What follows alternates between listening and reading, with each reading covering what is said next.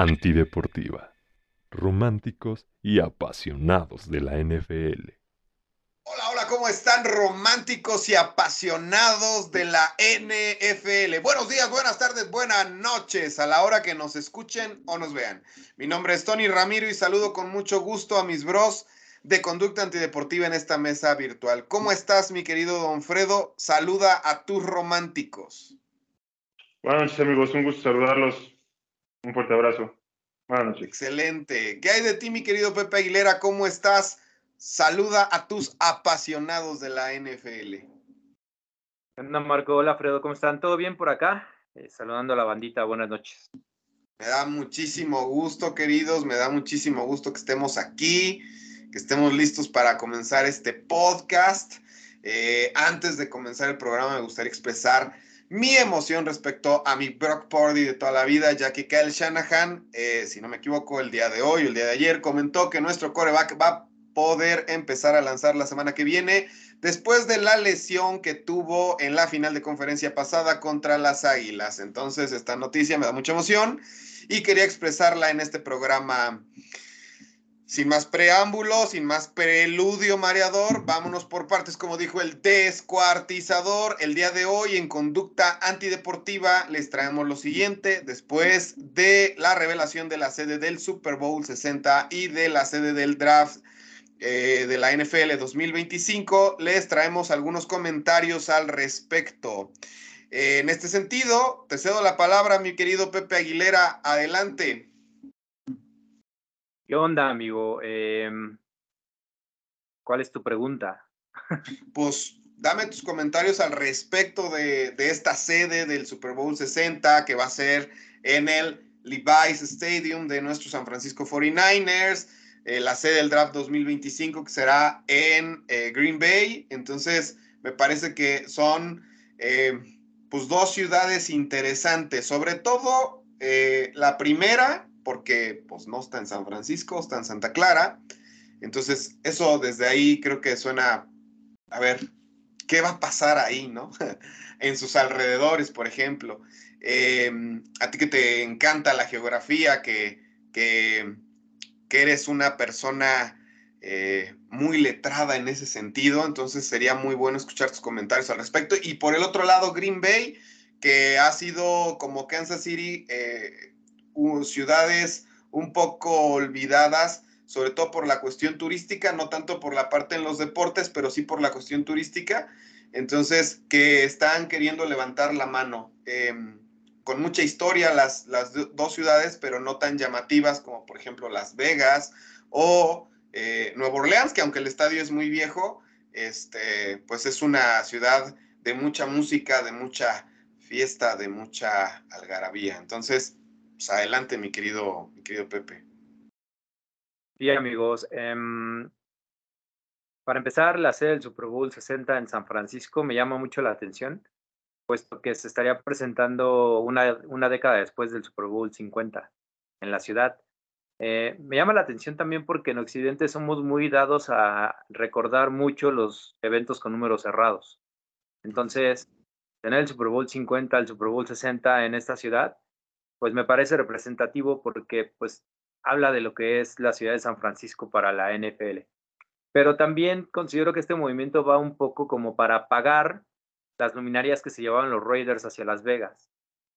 Eh, con esto el área de la bahía queda sin una rivalidad fuerte en su momento y un poco em, ajena a eventos de este tipo. Entonces considero que es un poco como retribuir la mudanza de la Bahía hacia Las Vegas con el equipo que se queda, que es San Francisco, ¿no? Entonces, eh, no olvidar ese mercado, el mercado del oeste entre Los Ángeles y Seattle.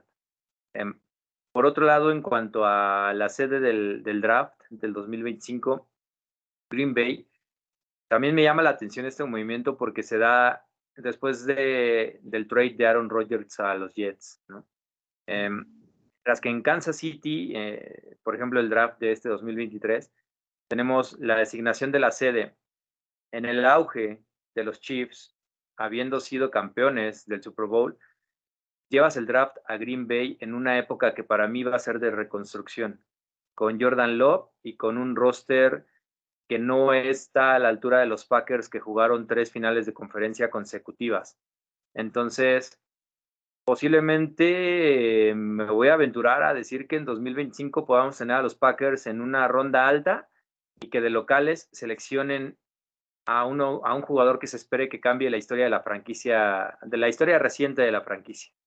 Entonces me aventuro, hago un pick, tendrán una selección alta posiblemente para que la ciudad tenga un poquito el auge o la emoción del draft, ¿no? Ya en Kansas City este año lo tuvimos por el hecho de ser campeones, a Green Bay no creo que lleguen a esas condiciones y, y sí debe de haber alguna, alguna emoción. No considero que haya una emoción de Green Bay seleccionando en ronda 12, en, perdóname, en pick 12, pick 13, ¿no? O sea, considero que... Sí, claro. Y bueno, eh, eh, en mi opinión... Perdón, perdón, se, se, se, cortó un poquito. Termina la idea. ¿Qué pasó, Pepe? Nada, amigo. Adelante. No, digo que en mi opinión, eh, creo que estoy de acuerdo contigo. Me encanta la idea a mí del Super Bowl 60. que sea en casa, sobre todo en nuestros 49ers. Eh, como lo acabas de mencionar, cuando el estadio fue nuevecito, ¿no? Le dieron el Super Bowl 50.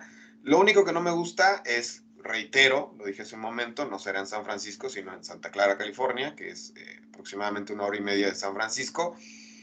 Es decir, que la historia, ¿no? Eh, esa historia de, y, la parte turística, pues está bastante retirada, ¿no? Retirada de, esta, pues, de esta zona. Además, eh, lo que habrá para el consumo de los fans prácticamente será dentro del estadio. Digo, lo fue en el 50, creo que ahora en el 60 no, no sé cuánto haya cambiado Santa Clara, pero creo que todo va a radicar dentro del mismo estadio, ¿no? Y a lo mejor una cuadra a, la redonda, ¿no? Em, no creo que haya mucho, reitero, en esta, en esta área. Es importante aquí, señores, eh, pues señalar que, que nos dan eventos para estar de manteles largos, justo como lo dice Pepe eh, la parte occidental de 10, 20, 30, 40, 50, ¿no? Eh, pero pues medio siglo de Super Bowls jugados, ¿no? Como el Super Bowl 50 nos, nos lo dieron, y ahora para celebrar 10 años más de este gran evento. Entonces, pues a mí me late, ¿no?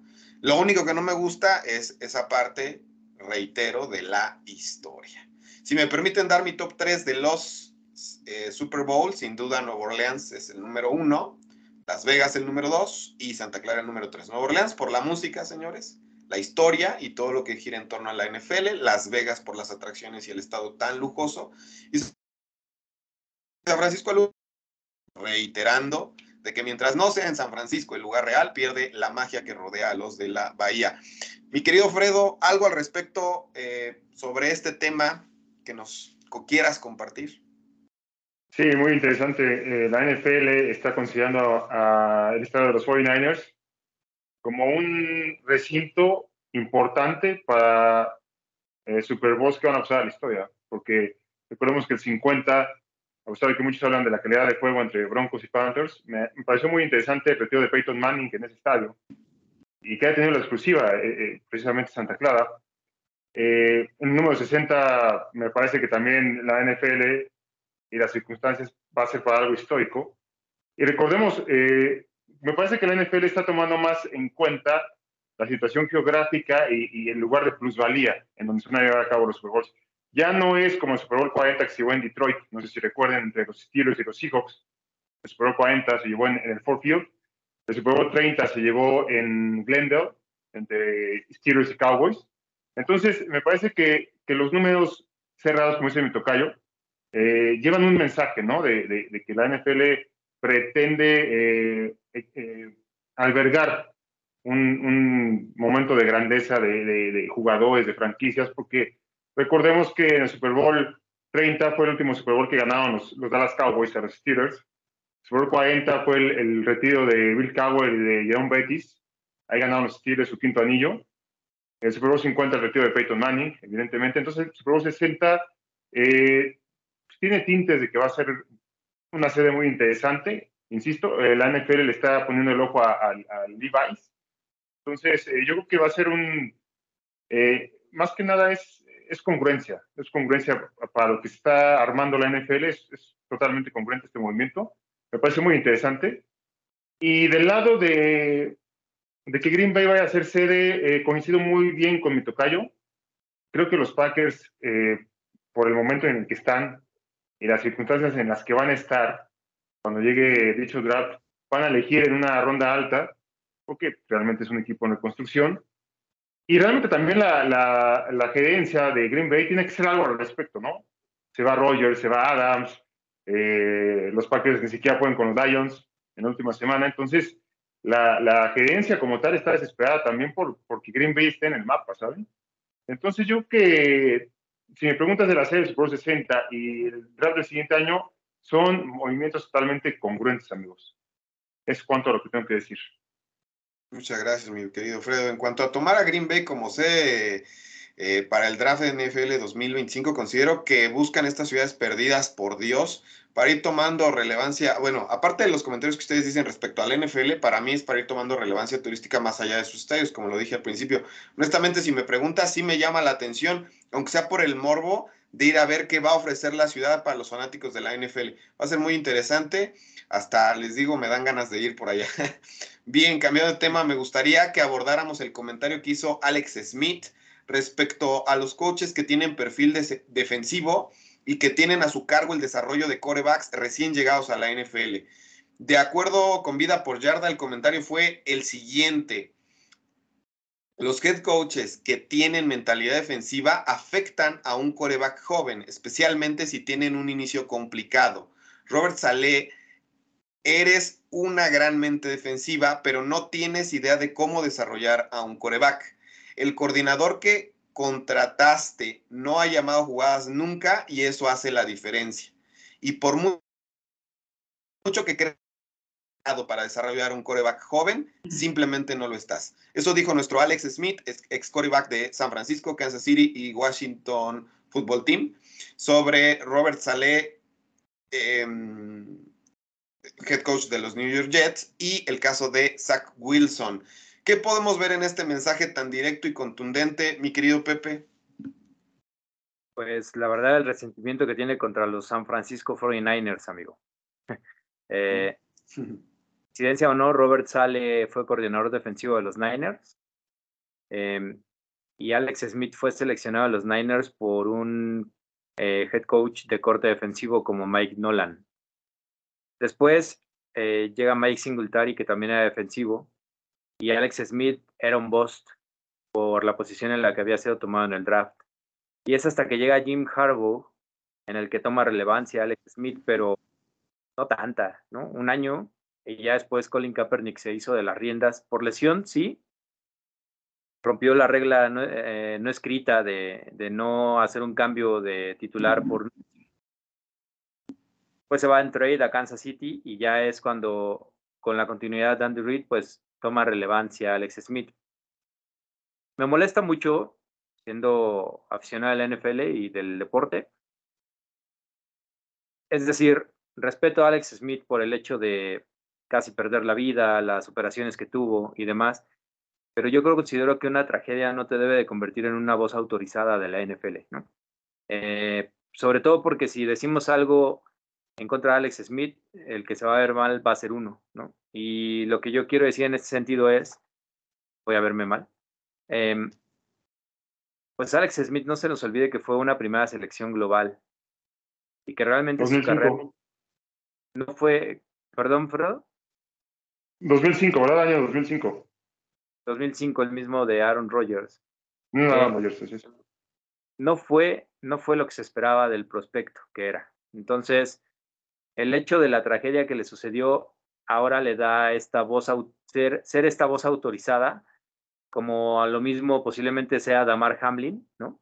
A, los gringos y a los humanos nos gusta mucho eh, revalorizarnos después de la desgracia, en convertirse en voces autorizadas. Entonces, siento que no, no debería de ir el comentario porque es directamente hacia los Jets. Y al menos los Jets están haciendo un cambio. Robert Sale está haciendo un cambio. Hay otra franquicia del mismo este, que son los New England Patriots, pues que están en el mismo caso con Mac Jones. Y Bill Belichick también es un head coach de corte defensivo. Pero como es Bill Belichick, nadie dice nada, ¿no? Y, y, tampoco es un coreback que digas, uy, qué desarrollado está Mac Jones. O sea, claro que no. Pero como en los Jets sí cortaron caja y dijeron adiós Zach Wilson, pues por eso decimos, ay, reconociste la derrota de no desarrollar bien a un coreback, ¿no? y yo considero que está mejor reconocer la derrota y cambiar página que aferrarte con un tercer año con un Mac Jones, por ejemplo. Entonces, en ese sentido sí siento que es un ataque directo al pasado de los 49ers de Alex Smith y de haber sido seleccionado él por un coordinador defensivo como Mike Nolan, después haber sido tomado por Mike Singletary y que a su media carrera ya fue que llegara Jim Harbaugh, un ex coreback, a rescatarle un poco la carrera. Entonces, eh, no me gustan las voces autorizadas que surgen de la tragedia. Y pues un comentario sobre, sobre Alex Smith, amigos. Este, la verdad, no, no le encuentro sentido más que ponerse en el mapa con algo. Muchas gracias, mi querido Pepe. Grandes comentarios. ¿Qué dices al respecto, mi querido Alfredo? Pues que eh, coincido plenamente con tocayo, como siempre. Creo que es eh, totalmente fuera de lugar lo que dice Alex Smith. Creo que nos ha demostrado la, la, liga, la NFL como tal, que es muy relativo y muy circunstancial, eh, ya seas coordinador defensivo, ofensivo, llevar las riendas de una franquicia y lleves a cierto quarterback al estrellato. Me parece que, que eso hay que pues, pensarlo, hay que meditarlo. Yo creo que realmente eh, pues por ejemplo tienes el caso de Philip Rivers, que estuvo muchos años con Knock Turner, ¿no? Un tipo con mente defensiva netamente, y que decías tú, bueno, los Chargers un equipazo, Ryan Tomlinson, eh, Vincent Jackson, Philip Rivers, eh, Antonio Gates, y, pero tienen un head coach defensivo, ¿no? Entonces, no, le, no les alcanzaba con ese equipazo para, para dar el siguiente paso. Me parece que Alex Smith, como bien dice mi tocayo, tuvo la suerte, porque lo voy a decir, tuvo la suerte de que a mitad de su carrera llegara Jim Harbaugh, ¿no? un tipo totalmente atrevido, ¿no? En el cocheo, que tuvo impacto directo en su primer año. Recordemos que perdieron una final de conferencia por Kyle Williams contra los New York Giants.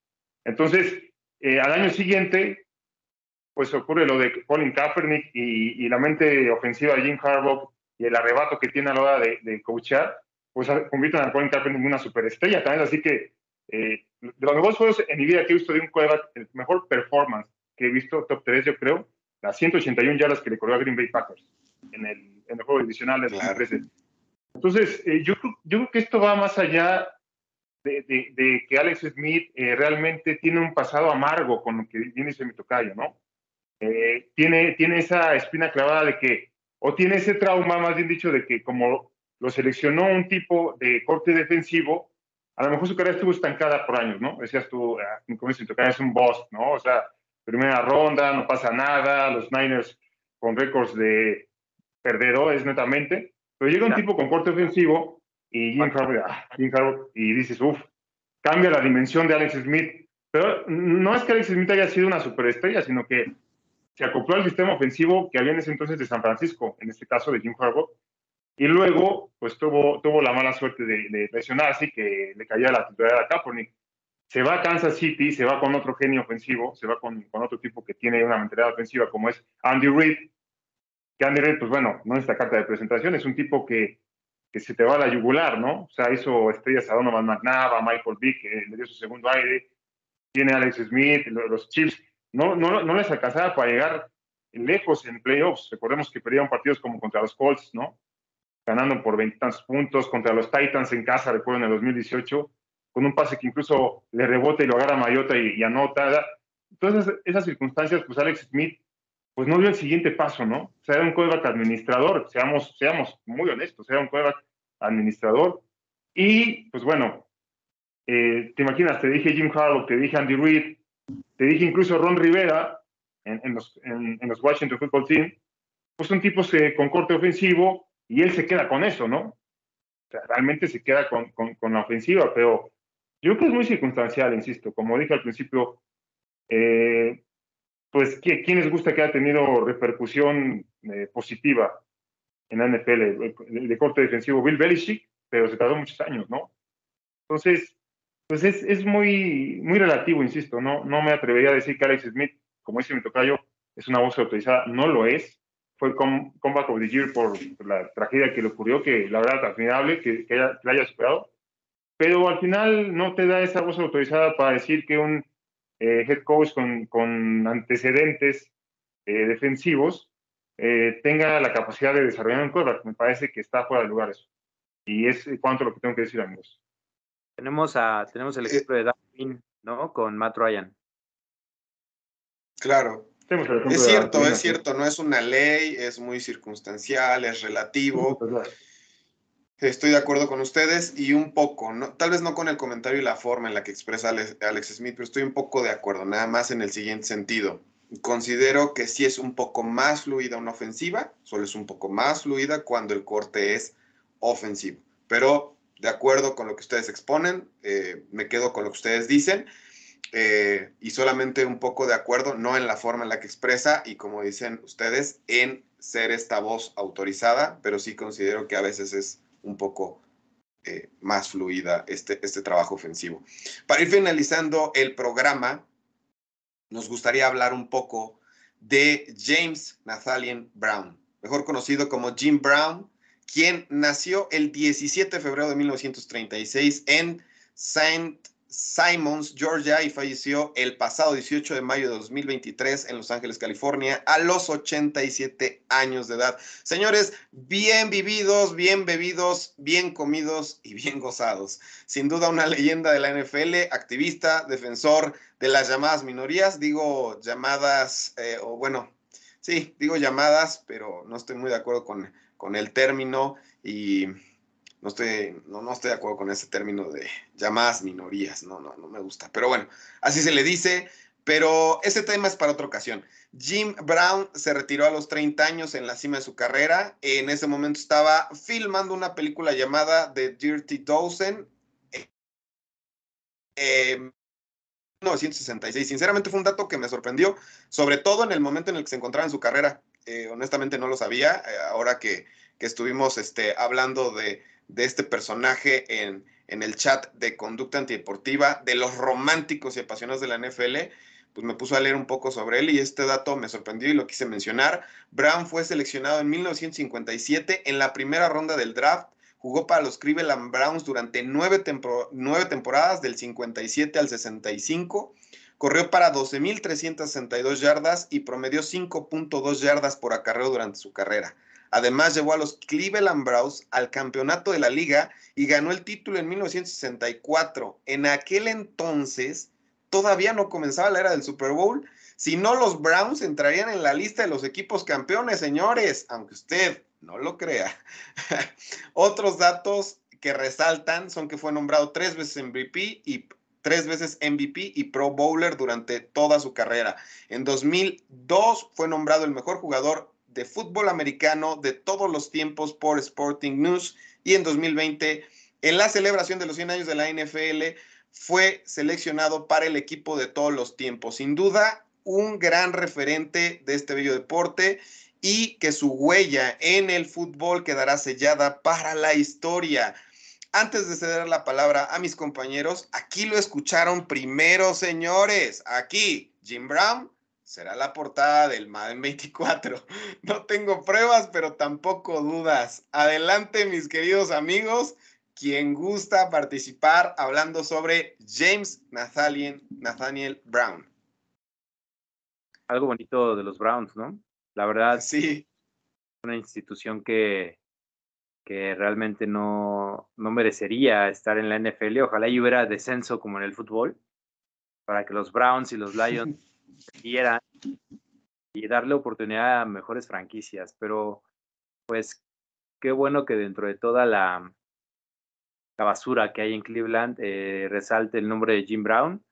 Que bueno, nada más para agregar a todos los datos que diste, Marco. Em, recuerdo bien en algún momento de mi vida haber escuchado que fue líder corredor en ocho de esas nueve campañas que bien mencionas. Entonces es un dato brutal.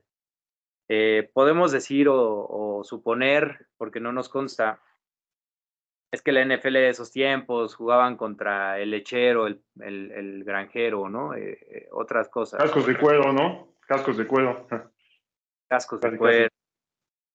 Em, pero bueno, al final también era un deporte más violento, ¿no? Y sin tanta regla. Sí, y dominar el emparrillado con 5.2 yardas por acarreo, o sea, ya las quisieran allí Harris, ¿no? Sinceramente. Eh, sí, es la percepción del fantasy, ¿no? El fantasy te hace amar a jugadores que no son eficientes como James Conner, como Najee Harris, como Austin Eckler. O como Austin Eckler. Porque, pues bueno, ahora ya los, los running backs también reciben pases, ¿no? Y, y esa, esa dualidad de aficionados.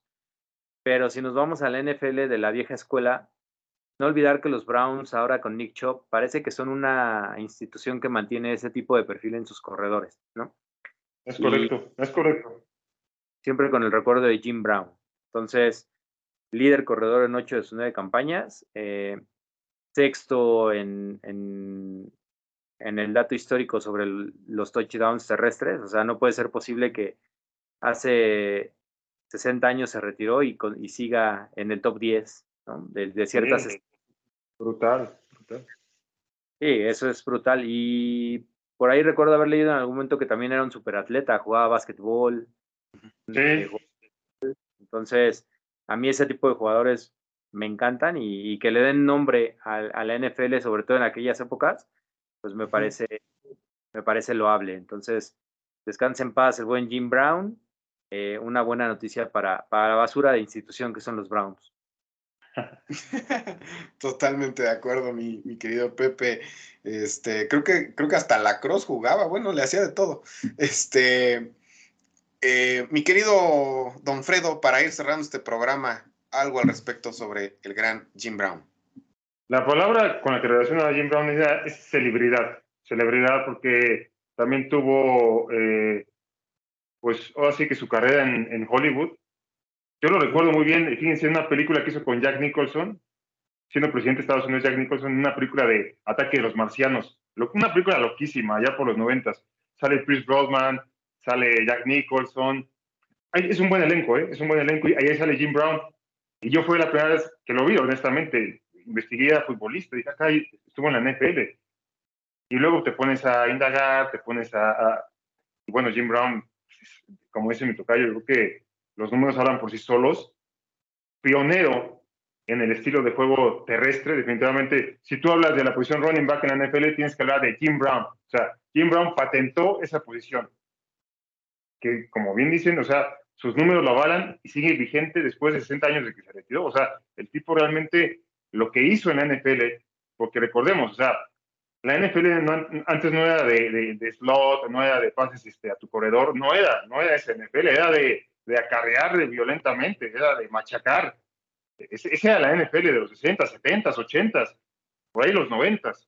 Jim Brown me parece que está, que está en la posición de Walter Payton, de Barry Sanders, de Emmett Smith. Está, está entre esos grandes, ¿eh? está entre esos grandes, definitivamente. Y mi tuyo, Emmett Smith no tanto, no tanto, no tanto, pero yo que, que sí, no, Emmett Smith pues le tocó los 90, ¿no? cuando ya empezó como que la NFL a, cuidar un poco el negocio, ¿ves? Pero en los tiempos de Jim Brown. Tom Brady de los corredores, güey. Emmett Smith. Sí, sí, sí, definitivamente.